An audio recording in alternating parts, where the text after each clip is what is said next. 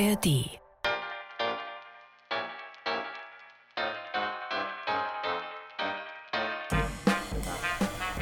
Die 20er Jahre in Berlin. Dazu fällt uns ja spontan viel ein. Wir gehen der Sache auf den Grund, Monat für Monat, genau 100 Jahre zurück. Heute Radio. Ein neuer Rundfunk ist da. Und eine Stadt hört in die Röhre.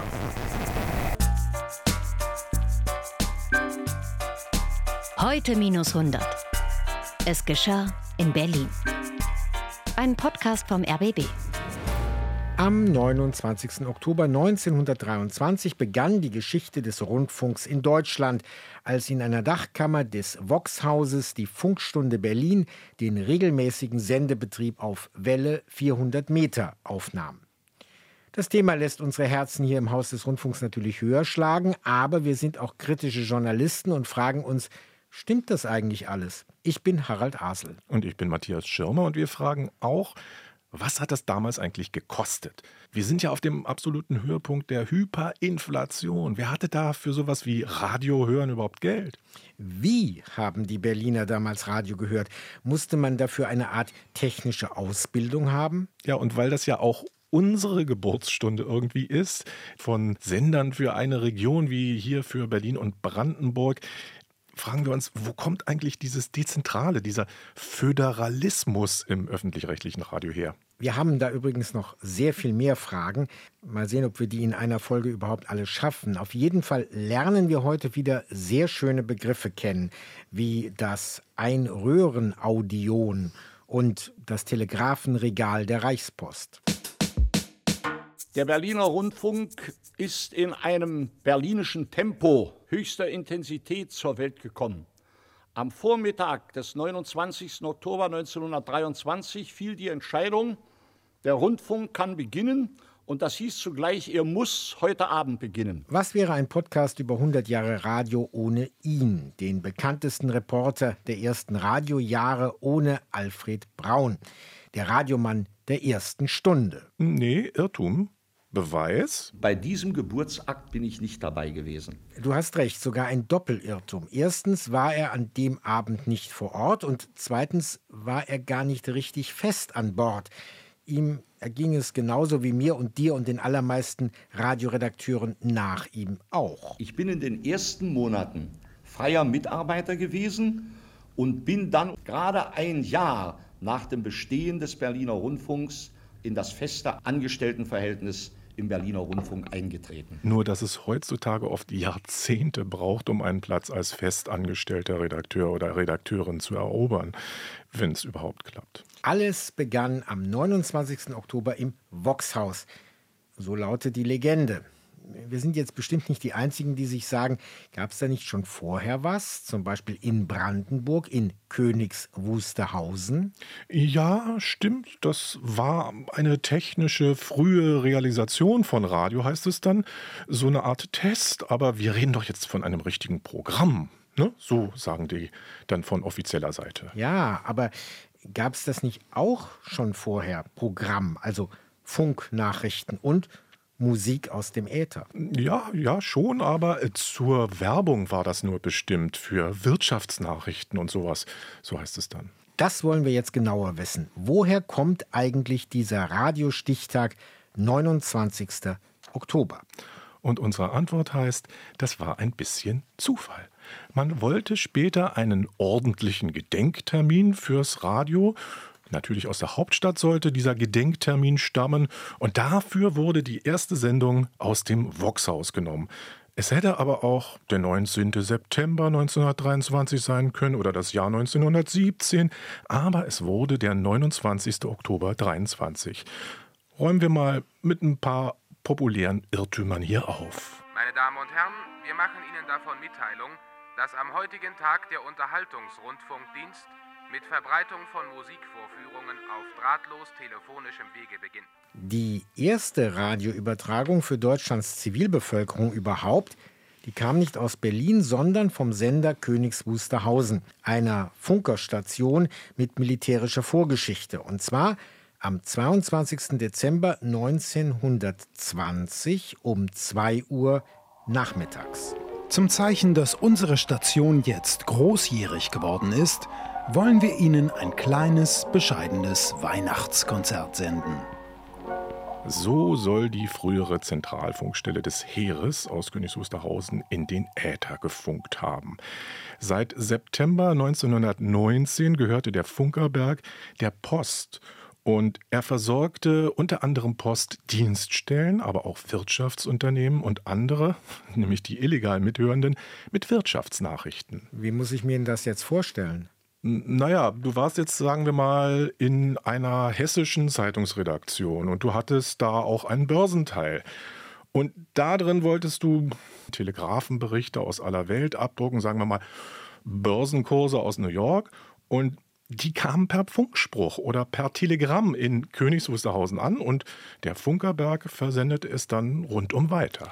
Aha, deshalb Rundfunk. Ja, und dann gab es verteilt über Deutschland 80 spezielle Radioempfangsstellen der Post. Wie gesagt, zum Beispiel dann wieder in Hessen. Und die Beamten dort hörten ab, was aus Königs Wusterhausen kam, haben es dann vervielfältigt und an die Zeitungsredaktion weiterverkauft. Aber die, die das Programm vom Funkerberg gemacht haben, die fanden das inhaltlich mitunter ziemlich mickrig. So erzählt das zum Beispiel er hier, der Telegrafeninspektor von Königs Wusterhausen, Erich Schwarzkopf. Er ist eine der ersten deutschen Radiostimmen überhaupt. Wir mussten Texte lesen, Zeitungstexte äh, für einen Sprechdienst, der aufgezogen werden sollte für die Presse.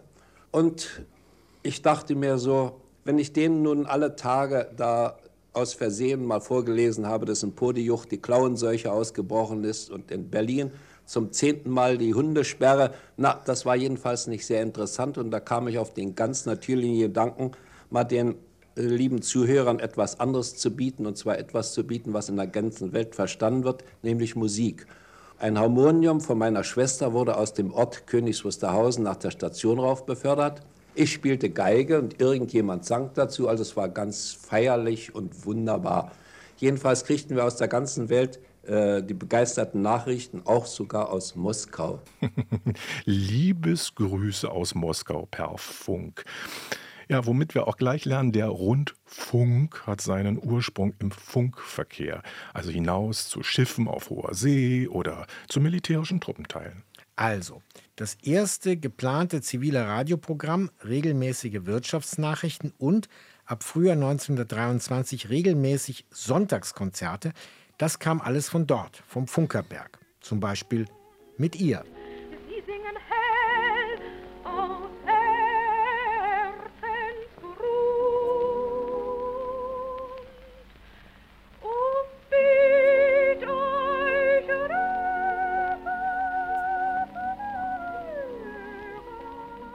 Das ist die junge Opernsängerin Edith Bach, genannt die Nachtigall von Königs Wusterhausen. Weil sie so schön trällern konnte, ja. Aber von Brandenburg nach Berlin, wir nähern uns jetzt dem Voxhaus am Potsdamer Platz. Der Startschuss in der Hauptstadt. Diese Ankündigung, jetzt geht's richtig los mit Radio in Deutschland für alle, der wurde allerdings auch nicht am 29. Oktober abgegeben, sondern 14 Tage vorher, am Montag, dem 15. Oktober, und zwar im Hörsaal des Telegrafischen Versuchsamtes ein paar Straßenecken weiter vom Voxhaus entfernt, in der König-Grätzer Straße 20, und zwar bei einer Pressekonferenz. Wir haben natürlich gleich vor Ort nachgeschaut. Das ist heute ungefähr die Ecke Stresemannstraße, Niederkirchner Straße. Das Gebäude existiert nicht mehr. Dort lagen die Laboratorien des Telegrafischen Reichsamtes und auch der Hörsaal des Reichspostministeriums. Und dort ertönte das öffentliche, das höchstministerielle, also das politische Startsignal für ein Radio in Deutschland. Organisiert hatte das Ganze ein Mann, der als der politische Vater des Radios in Deutschland gilt, Staatssekretär Hans Bredow im Postministerium.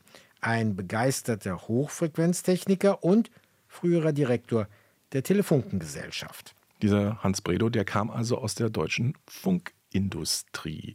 Und der lädt dann 14 Tage vor jenem ikonisch gewordenen Datum, diesem 29. Oktober, die Berliner Zeitungsleute ein. Sie sollen berichten, aber die Schlagzeile, also die wichtigste Mitteilung dort, die überlässt er natürlich seinem Chef, dem Reichspostminister. Und das ist ein Herr, den wieder einmal kaum einer mehr kennt. Anton Höfle war mir selbst auch unbekannt, obwohl er aus meiner Heimat stammt. Er ist seit dem 13. August 1923 Reichspostminister. Seine Botschaft lautet, die Reichsregierung hat beschlossen, alle haben das schon, Amerika, Holland, Großbritannien und jetzt macht's auch Deutschland, Radio für alle. Noch in diesem Monat geht's los. Aber nur wenn ihr euch kostenpflichtig anmeldet und ein von der Post vorher kontrolliertes Gerät kauft. Und Radio, verspricht Herr Höfle, das wird ein Riesending. Wir, die Reichspost, wir sorgen mit Partnern aus der Wirtschaft für ein Netz von Sendeanstalten über ganz Deutschland. Und wir alle verdienen dann damit richtig Geld. Ihr Endverbraucher könnt jetzt wählen, entweder eine teure Shellac-Platte kaufen oder gleich das Jahreskonzertabo fürs Wohnzimmer. Wie diese drahtlose Unterhaltung klingt, das durften sich die Pressemenschen bei der Zusammenkunft schon mal anhören. Mendelssohn, Beethoven, Grieg, so funkt es ins Reichsrundfunklabor herüber. Von wo? Aus Königs Wusterhausen natürlich. Die einen Reporter finden das wahnsinnig spannend, andere mäkeln herum, dass die Instrumente technisch viel besser rüberkommen als die menschliche Stimme. Und dann versuchen sie in ihren Blättern wiederzugeben, was nun genau ab Ende des Monats Oktober anders wird. Ja, und wenn wir jetzt so 190 Millionen Papiermark am Zeitungskiosk lassen für drei Zeitungen, das Berliner Tageblatt, die Deutsche Allgemeine und den Vorwärts, dann merken wir beim Lesen, jeder Reporter hat das offensichtlich erstmal ein bisschen anders verstanden. Blick in die Morgenausgabe.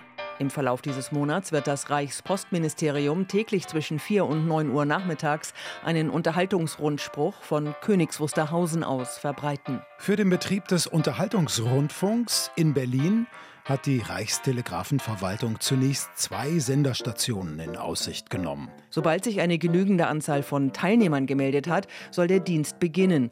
Die eine für den Hausgebrauch bestimmte Senderstation befindet sich im Voxhaus das sich allen Passanten des Potsdamer Platzes abends durch seine Feuerschrift bemerkbar macht. Und zwar zunächst von der Großstation Königs Wusterhausen aus, die für ganz Deutschland den Unterhaltungsrundfunk führen kann. Diese Senderstation versorgt die Privatwohnungen Berlins und der Umgebung in einem Umkreis von etwa 100 Kilometern. Um jedoch Zentralisierung zu vermeiden, ist beabsichtigt, noch etwa sechs Bezirksstationen nach und nach einzurichten.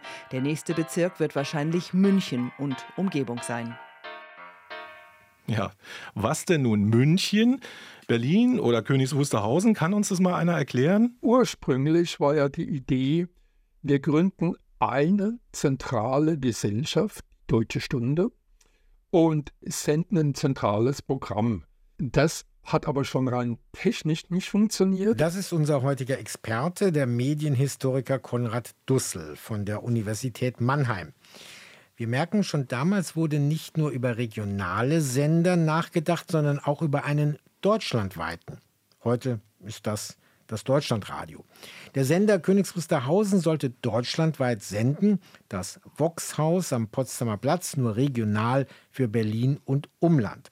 Aber das mit dem Deutschland-Unterhaltungsradiosender klappte nicht so ganz. Zudem wäre das auch mit der Kulturhoheit der Länder kollidiert sodass man also schon sehr früh auf Regionalgesellschaften umgeschwenkt ist. Und München kommt jetzt dadurch ins Gespräch. München war sehr früh dran, was die Gründung der Gesellschaft angeht.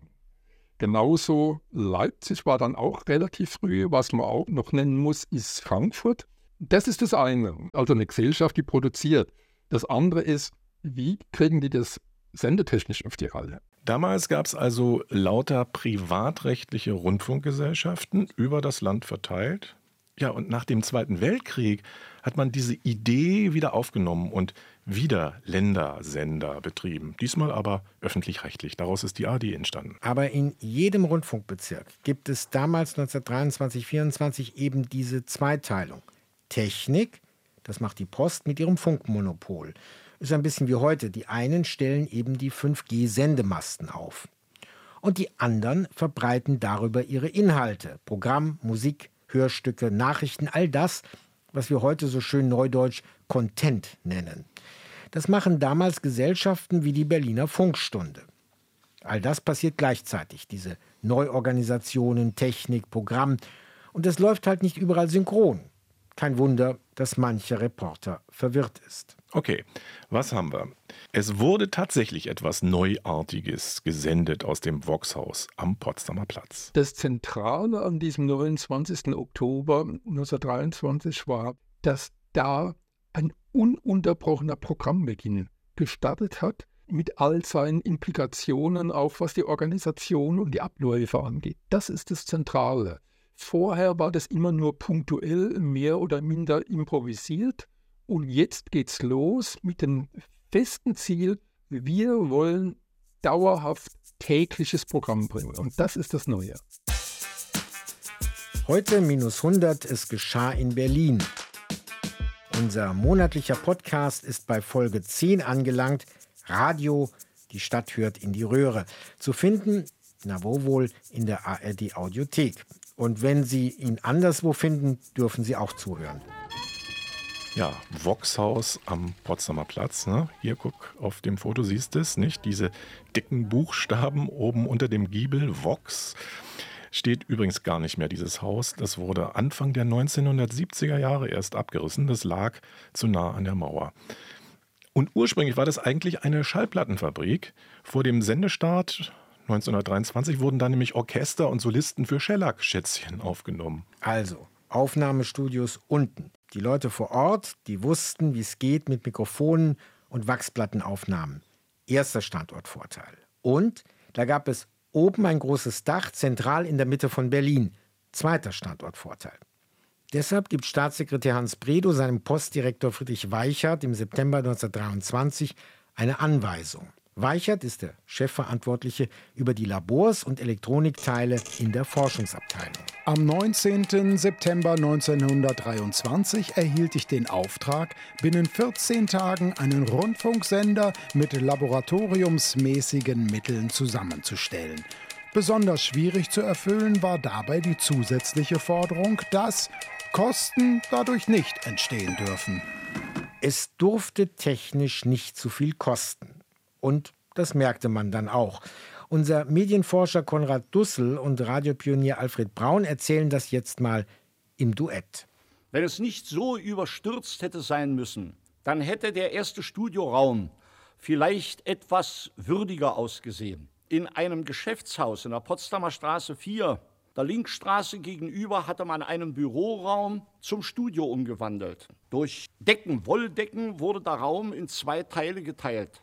Der eine Raum, in dem das Mikrofon herrschte und der andere Raum, in dem die Technik weiterleitete, was durch das Mikrofon bis zu ihr kam. Die Wände dieses Raumes waren mit violettem Krepppapier behangen zur Schalldämpfung. Also das erste Aufnahmestudio war nur etwa dreieinhalb mal dreieinhalb Meter groß, hatte kein Fenster, keine Tür, sodass, wenn Sie jetzt eine halbe Stunde in diesem Raum gesessen sind und haben beispielsweise musiziert mit zwei, drei, vier Leuten, war kein Sauerstoff mehr drin.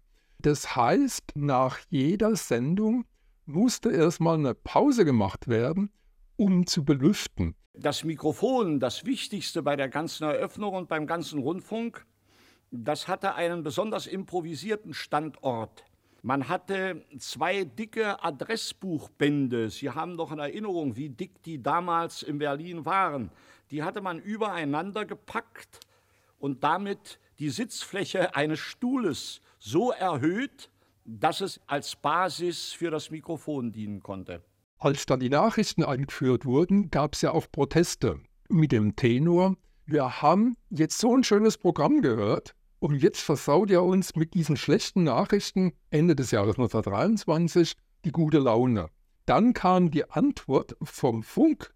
Ja gut, so schlimm ist es jetzt auch wieder nicht, wenn der Kulturteil vorbei ist. Wir brauchen mindestens zehn Minuten, bis es wieder weitergeht. Wir kündigen also nur die Nachrichten an dann sind zehn Minuten Pause und dann kommen erst die Nachrichten. Aber auch das gehört zu den Korrekturen an der liebevoll gepflegten Legende zum 29. Oktober 1923. An diesem offiziellen Sendestart ist jenes Element, das Radio bald unentbehrlich macht, noch gar nicht dabei. Nachrichten. Am Eröffnungsabend gibt es nur angesagte Musik, sowohl live als auch von Schallplatte. Eine Sorte Nachrichten, die gibt es dafür, genauer gesagt, es gibt sie weiter, nämlich aus dem Sender Königs Wusterhausen.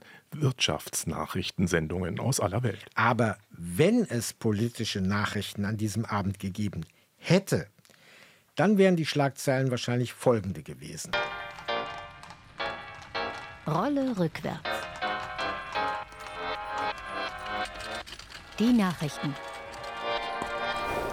Dresden. Die sächsische Landesregierung aus Sozialdemokraten und Kommunisten unter Ministerpräsident Zeigner wurde von Reichswehrtruppen abgesetzt.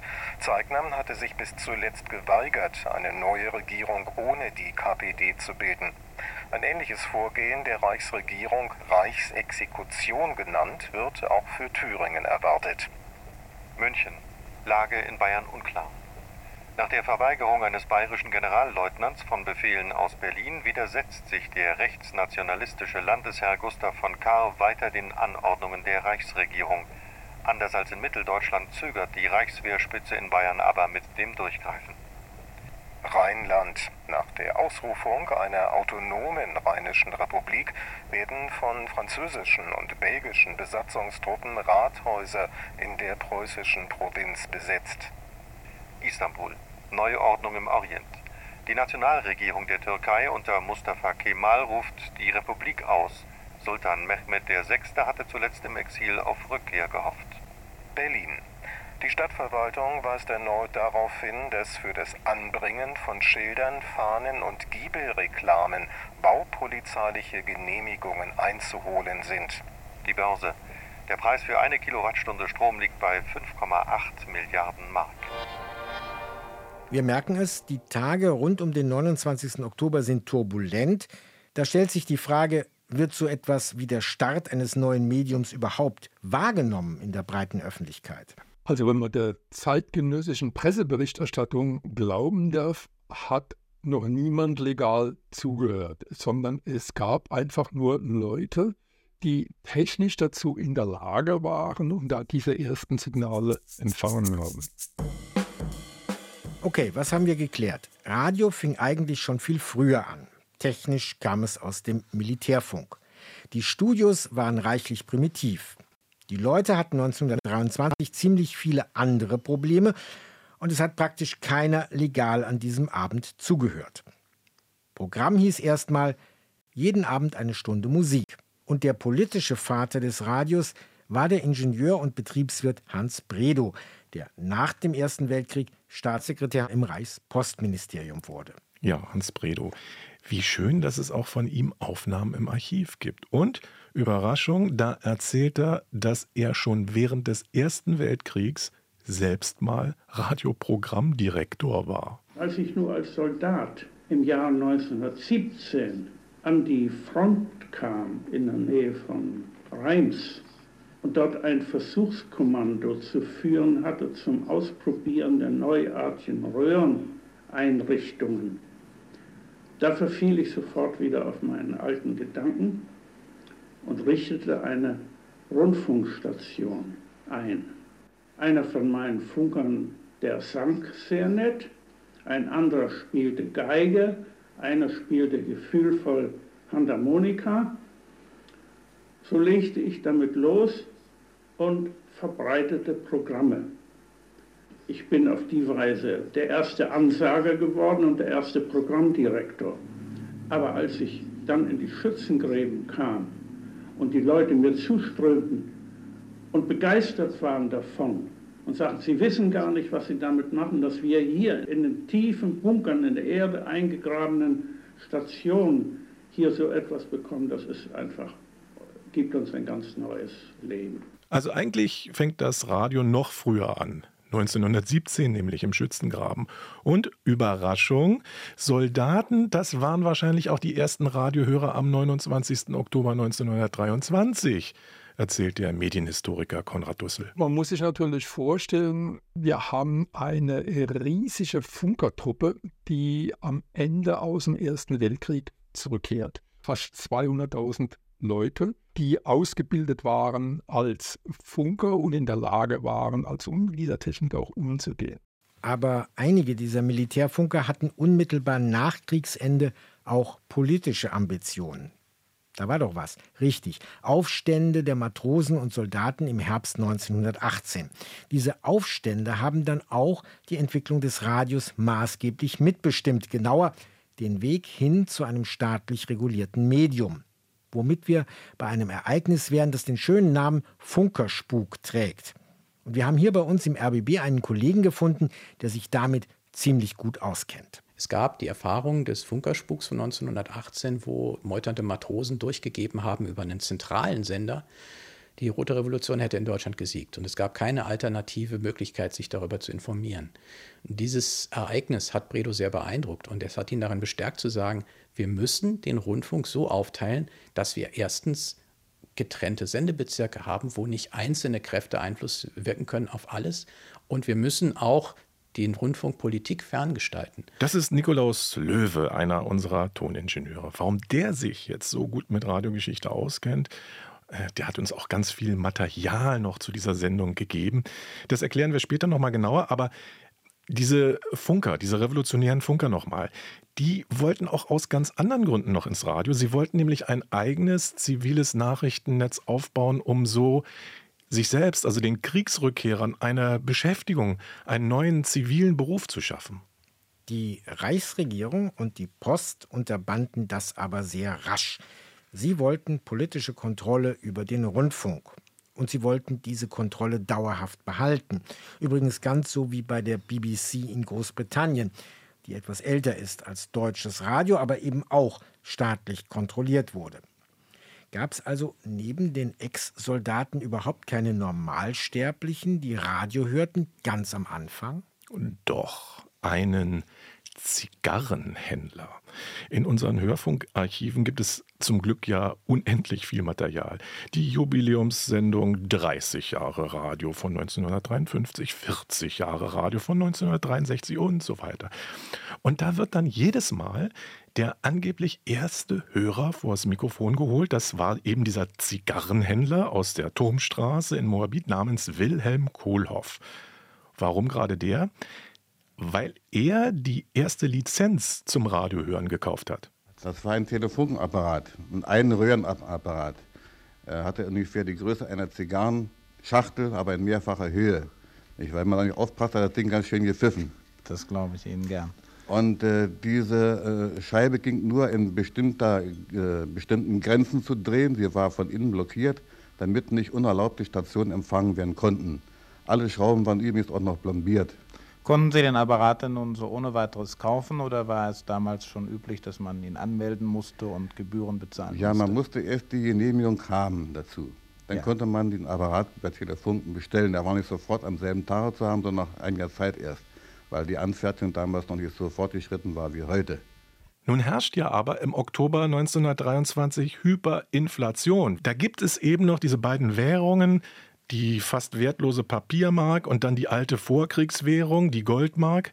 Ja, und die Erlaubnis für ein Jahr Radio hören, die kostete damals 25 Goldmark. Deutschlands Rundfunkteilnehmer Nummer 1, Wilhelm Kolloff, hat sich für Papiermark entschieden. Und das klingt dann auf seiner Posturkunde so.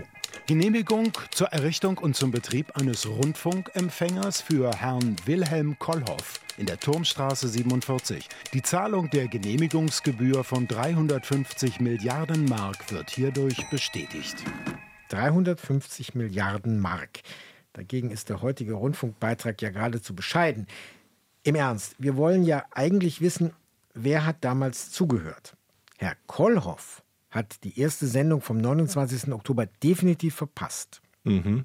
Und, und woher weißt du das? Weil ihn Alfred Braun in einem Interview anhand von Fragen zum Musikprogramm des ersten Abends überführt hat. Ja, mag sein. Aber ich, ich habe auch noch einen schriftlichen Beweis. Ne? Kollhoffs erste Hörlizenz von der Post. Und jetzt guck mal hier unten aufs Datum. 31. Oktober 1923. Das ist ja erst zwei Tage nach Sendestart. Genau. Und dann musste Herr Kolloff ja auch noch ein paar Wochen auf das neue Gerät warten. In der angeblichen Geburtsstunde des Radios hörten also nur die Funker und Technik-Nerds zu. Aber womit? Wir haben ja schon unseren Kollegen im Haus des Rundfunks erwähnt, den Toningenieur von vorhin. Der nimmt heute nicht nur große Orchester in der Philharmonie und Hörspiele im Studio auf, der ist auch ein begeisterter Sammler.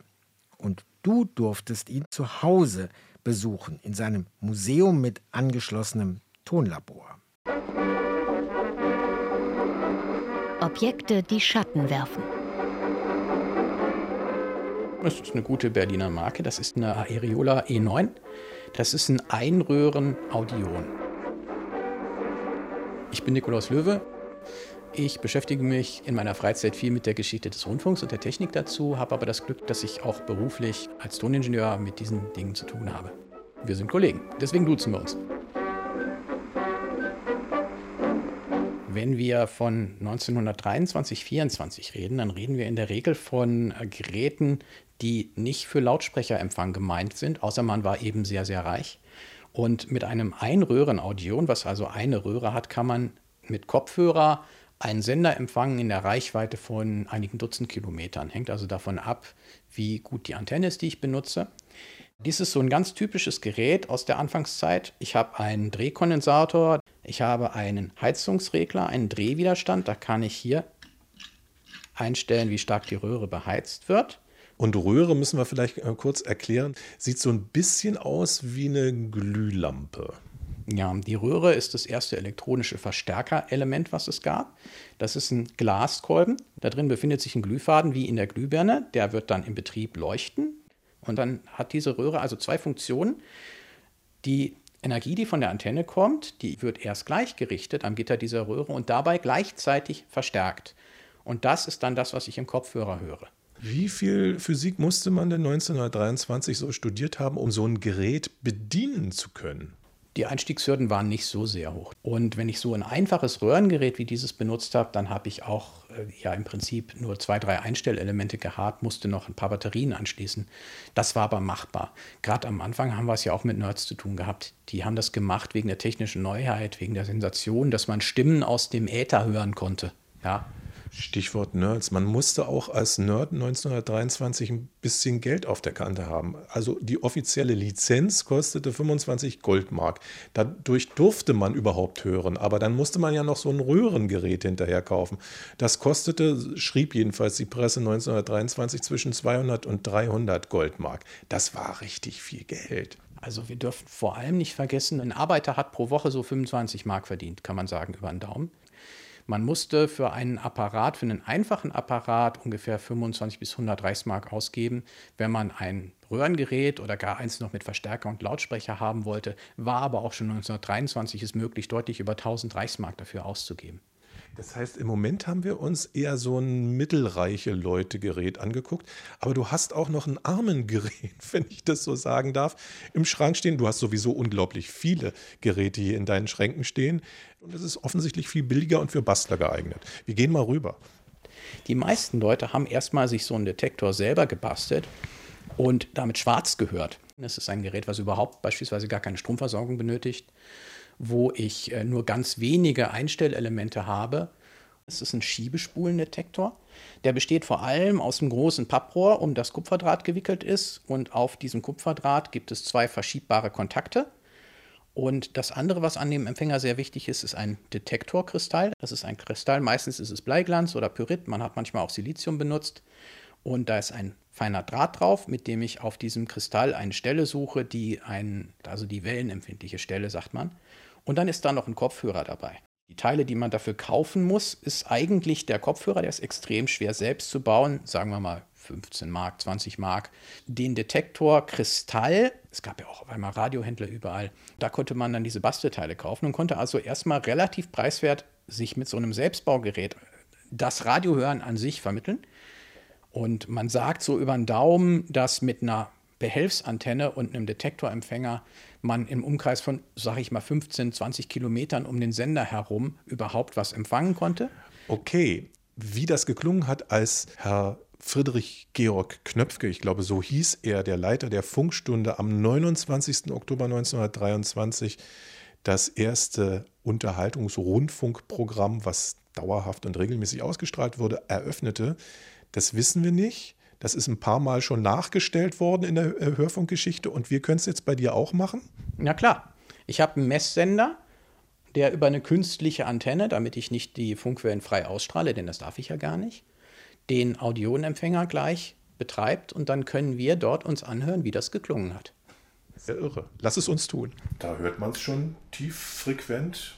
Ja, also das Brumm. ist, was da brummt, das ist jetzt der Trafo von einem Netzteil. Ich verwende halt Netzteil, um die Spannung für dieses kleine Radio bereitzustellen. Und dann steckerst du da kleine Stecker ein. Dann stecke ich hier so ein paar Bananenstecker ein. Ich habe jetzt den Kopfhörer angeschlossen. Ich habe die Anodenspannung angeschlossen. Jetzt kommt die Antenne und die Erde. So. Jetzt muss ich mal. Also, dann würde ich jetzt sagen: Achtung, Achtung! Hier ist der Podcast heute minus 100. Wir berichten über die Sendestelle Berlin im Voxhaus. Welle 400 Meter sendete sie. Meine Damen und Herren, wir machen Ihnen davon Mitteilung, dass am heutigen Tage der Unterhaltungsrundfunkdienst mit Verbreitung von Musikvorführungen auf drahtlos telefonischem Wege beginnt. Die Benutzung ist genehmigungspflichtig. Die schöne Adrienne, Radio, hat eine Hochantenne. Wenn man eine Hochantenne hatte, das bedeutet 30 bis 50 Meter Draht oberhalb des Daches, dann konnte man das vielleicht auch im Umkreis von 40, 50 Kilometern noch mit einem Detektor, aber man brauchte danach Röhrengeräte. Stichwort Antenne von Herrn Kollhoff, dem ersten legalen Radiohörer Berlins, der aber am 29. Oktober gar nicht Radio hören konnte, weil er noch kein Gerät hatte. Von dem ist bekannt, dass er eine Antenne gespannt hat vom Vorderhaus in der Turmstraße aufs Hinterhaus rüber, 30 Meter über den freien Hof. Äh, klingt irgendwie lebensgefährlich, Antenne damals. Ne? Also Herr Kolloff hat die natürlich nicht selber gespannt, er hat spannen lassen. Und ja, der Antennenbau war am Anfang ein Abenteuer. Also in Berlin hat man schon damals zur Miete gewohnt. Und die Frage, darf ich das? Die ist dann vor Gerichten verhandelt worden. Wer haftet, wenn der Draht mal runterfällt? Was ist mit Blitzschutz? Man hat aber eben auch nicht nur mit diesen sogenannten Hochantennen gearbeitet, sondern man hat alles ausprobiert. Also das Bettgestell als Behelfsantenne ist sehr beliebt. Oder man hat eine Seite des Empfängers, zum Beispiel die Erde, an die Wasserleitung angeschlossen und die andere an die Heizung. Manche haben es auch ganz gewagt an die Steckdose angeschlossen, die Antenne. Das ist die sogenannte Lichtantenne gewesen. Und dabei natürlich auch einen Stromschlag riskiert. Es gab ja zum Ende einer regulären Radiosendung auch immer so einen Warnhinweis. Ne? Bitte vergessen Sie nicht, Ihre Antennen zu erden. Die Antennen waren, wenn sie Hochantennen waren, draußen. Das heißt, sie waren wie ein Blitzableiter haben sie Blitze angezogen. Und der Erdungsschalter, der sollte sich bitte außerhalb der Wohnung befinden, zum Beispiel draußen am Fenster. Wenn ich den umgelegt habe, dann wurden alle elektrischen Ladungen, die sich auf der Antenne sammelt, direkt zur Erde abgeleitet. Und damit war die Blitzschlaggefahr gebannt. Wir haben jetzt so einen arme Leute-Empfänger, einen Detektorempfänger gesehen zum selber basteln. Wir haben einen Röhrenempfänger gesehen, den man sich bei Telefunken oder in einem Radiogeschäft teuer kaufen musste. Nikolaus, was für einen Schatten werfen diese Geräte für dich heute? Für mich ist es immer wieder, wenn ich darüber nachdenke, sehr bemerkenswert, dass 1923 aus bestimmten technischen und organisatorischen Gründen der Rundfunk dezentral organisiert wurde. Der eine Grund war die Reichweite, aber auch schon am Anfang wurde darauf hingewiesen, dass der Rundfunk bitte dezentral organisiert sein soll, damit man keine zentrale Einflussnahme haben kann. Und wir müssen auch den Rundfunk Politik ferngestalten. Und wenn ich mir heute angucke, dass wir in einem Spannungsfeld sind, wo es auch darum geht, wer hat eigentlich die Hoheit über die Berichterstattung, wollen wir so etwas wie einen großen amerikanischen Digitalkonzern, der eine Plattform weltweit betreibt und nach seinem eigenen Gusto dort Nachrichten filtert? Oder wollen wir eine unabhängige Berichterstattung? Und was bedeutet das eigentlich? Das ist für mich ein Schatten, den diese Geräte von damals werfen. Nikolaus Löwe war das, unser begeisterter Kollege, Radio, Verstärker, Röhren- und Gerätesammler und Toningenieur. Der uns übrigens nebenbei noch etwas anderes verraten hat, nämlich am 29.10.1923 konnte gar nicht ganz Berlin das Voxhaus Radio hören. Und wieso? Ja, weil die besonders beliebten, die typischen billigen Detektorenempfänger, die konnten nur etwa 15 Kilometer um den Sender herum Empfang haben. Also das hätte zwar jetzt bis zur krummen Lanke, sagen wir mal, gereicht, aber hm, schon das Dienstmädchen in Wannsee und ihr Freund, der, der Ex-Schiffsfunker, die hätten ohne ein Röhrenaudion in die Röhre geguckt. Aber die Dame des Hauses in Wannsee, die Professorengattin, Wer weiß. Richtige Röhrenradios mit großer Reichweite waren wahnsinnig teuer damals, 1923. Aber sie waren zu bekommen. In Amerika gab es sogar schon Autoradios. Was mich ja noch interessieren würde, wie finanziert sich eigentlich das jetzt tägliche Rundfunkangebot, die Funkstunde? Ist das überhaupt so wie heute, öffentlich-rechtlich oder ist das privat? Hintergrund war nach dem Ersten Weltkrieg, der Staat war klamm, die Post war klamm man erhoffte sich zusätzliche Einnahmen. Man erhoffte sich Einnahmen, sagt Konrad Dussel. Aber hat das geklappt? Ich habe da so eine Ahnung, aber wer weiß, ob die stimmt. Lieber nochmal nachlesen, nachfragen, weil das so viel spannender Stoff ist, machen wir das in der nächsten Ausgabe, oder? Ja, genau. Und was wir dann auch noch unbedingt klären sollten, wie unabhängig war eigentlich diese Berliner Funkstunde? Waren das bei Bredow nur Lippenbekenntnisse und in Wirklichkeit war das Staatsfunk? Hm, das klingt ja schon wieder ziemlich aktuell. Und über die Musik im Radio und wie sich das Hören verändert hat, haben wir auch noch einiges zu sagen. Wer jetzt die Zeit überbrücken möchte, bis zu unserer nächsten Rundfunkfolge im Podcast, für den und die empfehle ich das Archivradio des SWR. Unsere Kollegen kramen tagesaktuell, aber auch thematisch im Hörfunkarchiv und stellen historische Tondokumente in voller Länge ins Netz, versehen mit kurzen Einleitungen. Ein Podcast mit sehr unterschiedlichen Längen, dafür aber täglich. SWR Archivradio. Das rufen wir beide jetzt gleich auch wieder zur Entspannung und Erbauung auf, aber vorher sagen noch Tschüss. Matthias Schirmer und Harald Asel. Heute minus 100. Es geschah in Berlin. Jederzeit in der App der ARD Audiothek und überall, wo es Podcasts gibt.